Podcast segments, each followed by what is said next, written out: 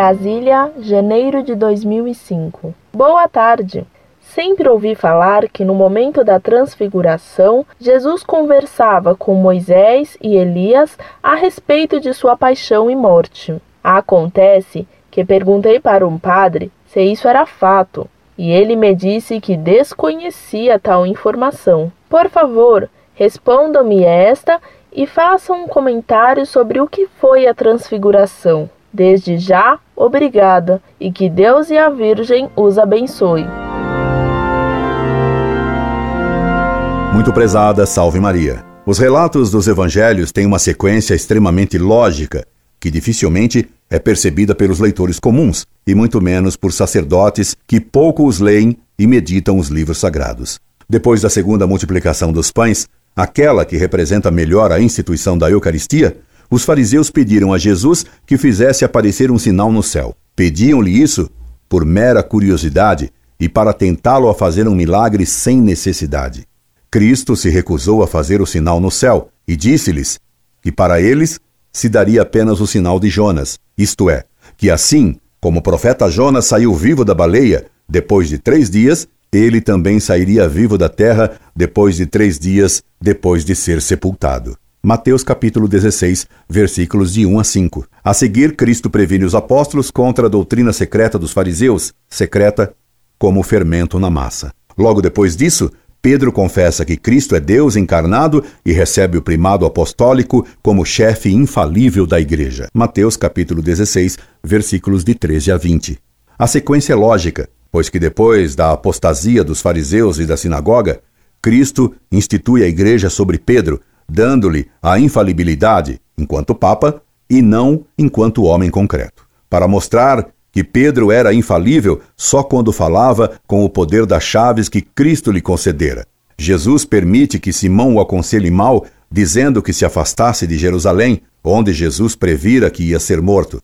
Simão diz a Cristo que se afastasse de Jerusalém, e Cristo repreende por isso, para mostrar que o Papa pode errar enquanto pessoa particular, nunca como Papa. E para que não se pense que Pedro, o Papa, tendo errado pessoalmente, fora repelido por Cristo, Jesus toma parte os três discípulos que o verão mais de perto em sua agonia, no Horto das Oliveiras, e os leva, separados dos demais, ao Monte Tabor, onde se transfigura diante deles. Ele se lhes mostra como Deus, sendo homenageado por Moisés e por Elias, isto é, pela lei e pelos profetas, por todo o Antigo Testamento. O milagre, negado aos fariseus, é concedido aos apóstolos. E isto Jesus quis que ocorresse para responder à acusação dos fariseus de que nosso Senhor violava a lei de Moisés e que não cumpria o que havia dito os profetas sobre o Messias.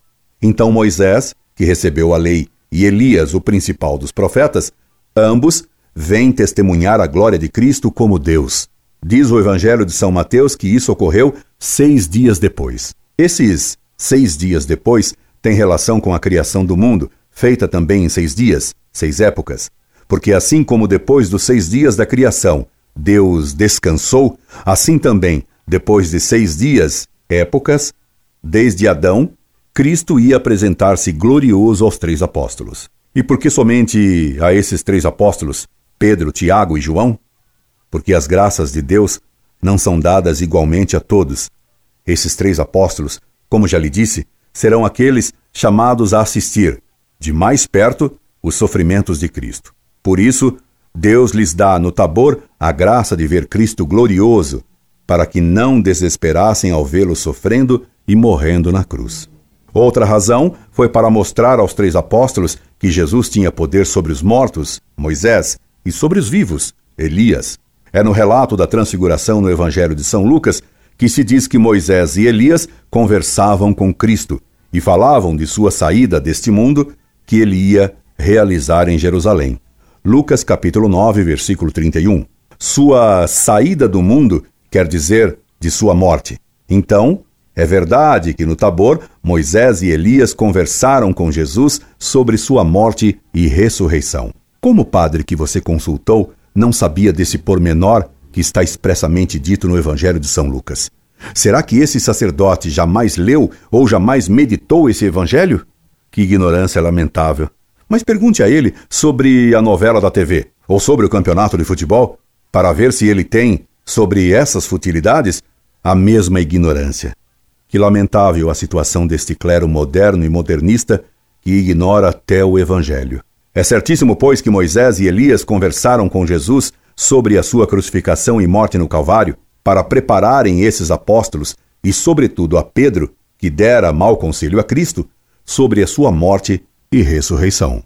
Esperando ter satisfeito sua urgente necessidade sobre esta passagem do Evangelho e pedindo-lhe escusa pela explicação por demais sucinta, voltarei ao tema no futuro. Subscrevo-me atenciosamente, incorde e aso sempre, Orlando Fedeli.